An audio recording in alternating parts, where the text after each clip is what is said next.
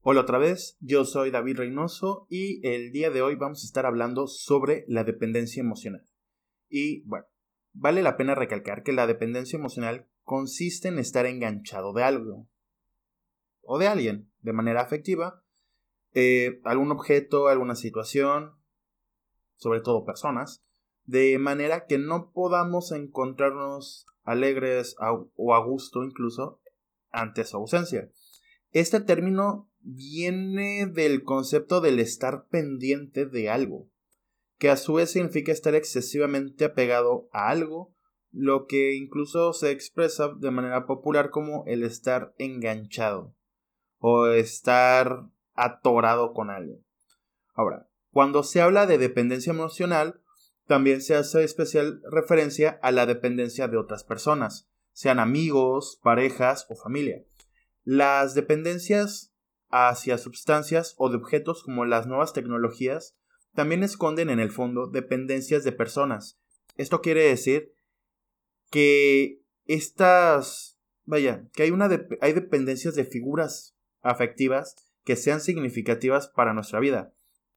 La dependencia emocional es por eso un estado en el que uno no es capaz de ser feliz si no se siente en contacto y vinculado hacia la persona u objeto en cuestión que vaya que representa una manera muy encubierta de estas figuras. Sea cual vaya no importa cuál sea el objeto la dependencia se basa en un estado muy peculiar del sistema nervioso y su fisiología y es por esto que tales afecciones pueden ser tratadas por medio de terapia psicofisiológica con técnicas de relajación y autocontrol, mediante un uso muy concreto de los hemisferios cerebrales que se trabaja en este tipo de terapia, lleva a la integración de los hemisferios incluso y bueno también a un estado de auténtica de independencia interna. Vaya generarnos una autonomía. Muchas veces incluso dependemos de las sustancias neuroquímicas que nos estimulan los objetos de nuestra dependencia, más que de los objetos mismos que las, que las detonan. Una modalidad importante de la dependencia emocional es la codependencia o dependencia emocional de pareja, ya que hay una importancia muy muy grande. Dependencia emocional no es lo mismo que codependencia, y ahorita explico y les explico por qué. La codependencia es la dependencia emocional establecida mutuamente en una relación de pareja con la otra persona. En este caso estamos hablando de que las dos personas, los dos integrantes de la relación, son dependientes uno del otro.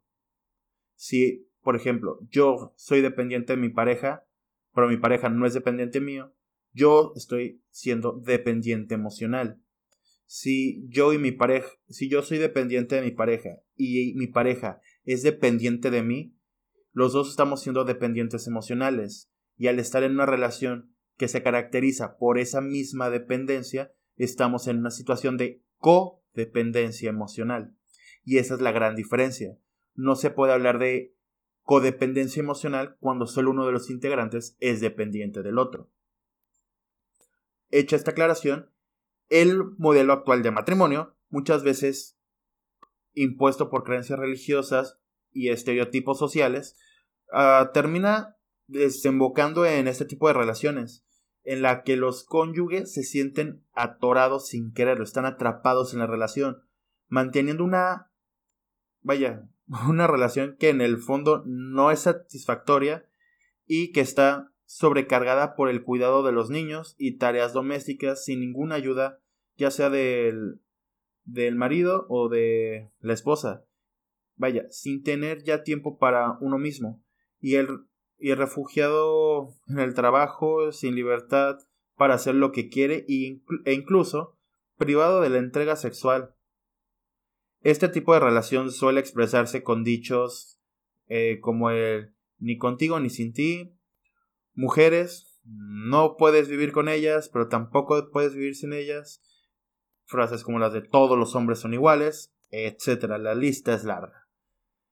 Ahora, la codependencia suele provocar relaciones de tipo temeroso que se expresan generalmente en una especie de tiranía y este vaya, y una, y una, vaya, una especie de tiranía, pero también de humillación sentimental entre los, vaya, entre los amantes. Es una relación en la que ambos se sienten atrapados a pesar de no resultarles satisfactoria y gratificante. Son muchas las barreras que impiden romper este tipo de relación, especialmente sociales, ya que la separación o el divorcio está mal visto y sutilmente estigmatizado por un entorno cultural y religioso que sobreestima el valor de un modelo de familia idílica, en el que el amor realmente no existe y las personas se ven obligadas a permanecer aunque no estén contentas con su vida. Puesto de esta manera, tenemos ya una definición y una idea mucho más concreta de qué es la dependencia emocional y qué es la, codependencia emocional. Ahora, ¿qué sucede? En este tipo de situaciones nos enfrentamos ante una incertidumbre, ante una sensación de ansiedad y depresión al mismo tiempo, en la cual no sabemos qué es lo que está haciendo de nosotros, qué es lo que va a ser de nuestra pareja, qué va a ser de nuestra relación, qué es de nuestra vida. Una sensación en la cual la misma insatisfacción y pérdida de nosotros mismos, de la persona alegre, independiente que solíamos ser, se ve reducida a un chiste. Se ve reducida a un chiste de muy mal gusto en el cual perdemos esa esencia que nos caracterizaba. Por, por lo cual no es de extrañarse que en muchas ocasiones la pareja, la, bueno, la parte de la pareja que se vuelve dependiente de la otra, terminado acoplando su estilo de vida al estilo de vida del otro haciendo que su propia existencia de alguna forma sea auto vaya, autoorientada hacia la vida de alguien más, tratando de alguna forma vivir la vida a través del otro. Esto no nos permite generar una verdadera capacidad de autoeficacia para poder gestionarnos ante situaciones propias, pues nosotros ya no somos únicamente un nosotros, somos un el entorno, mi pareja y yo. ¿Cuántas, ¿Cuántas veces no nos ha tocado ver de repente en la calle personas que están peleando por cosas que tal vez para nosotros no tienen sentido? Y en muchas de esas ocasiones para ellos tampoco tienen sentido, pero es un desacuerdo, pues incluso aquí estamos entrando en una disonancia, pues lo que está haciendo la persona dependiente va en contra de sus propios valores y de sus propias creencias. Sin embargo, para poder permanecer con la otra persona, es capaz de someterse a sí misma al estilo de vida del otro, sofocando a la otra, al otro integrante de la pareja. Pues tampoco es fácil para la persona de la que, de la que se vuelve uno dependiente. Termina cargando con la vida propia e indirectamente termina cargando con la vida y decisiones y el estado emocional de la otra persona y eso es una carga que tampoco es sencilla de poder sobrellevar.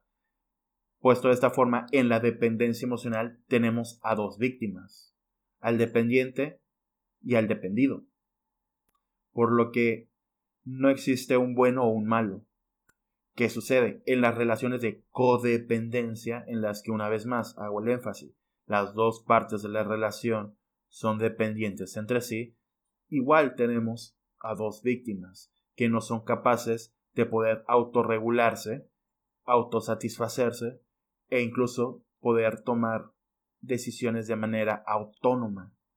Esta autonomía se pierde y al tener a dos personas que dependen mutuamente para poder sentirse plenos, el desgaste y el cansancio mental y emocional que esto genera, además del físico, nos termina orillando a una situación en la cual la presencia de la otra persona se vuelve nociva, se vuelve molesta, ya no soportas la situación.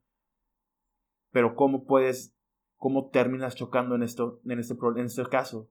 Cuando esta situación ya no es sostenible, ya no la soportas, pero soportas menos el estar solo. Y es por eso que el diagnóstico, el diagnóstico en términos de autoestima, de autoeficacia, autovaloración, etc., es importante, al igual que su trabajo y manejo con la correcta utilización de protocolos comprobados en evidencia para su, para su tratamiento, eh, tanto de manera individual como de a manera de pareja, es de vital importancia tener la noción de estos conceptos y de qué es lo que diferencia una relación de dependencia de una de codependencia para no caer en redundancias y mucho más peligroso aún terminar recibiendo un tratamiento que no corresponde a la afección terminando en una situación más engorrosa y más complicada de lo que fue en un inicio. Pero bueno, con esto voy a terminar esta, esta grabación en la cual espero les sea de mucha ayuda o por lo menos la encuentren informativa. Y bueno, eh, me despido por ahora y nos estamos escuchando en la próxima. Nos vemos, hasta luego.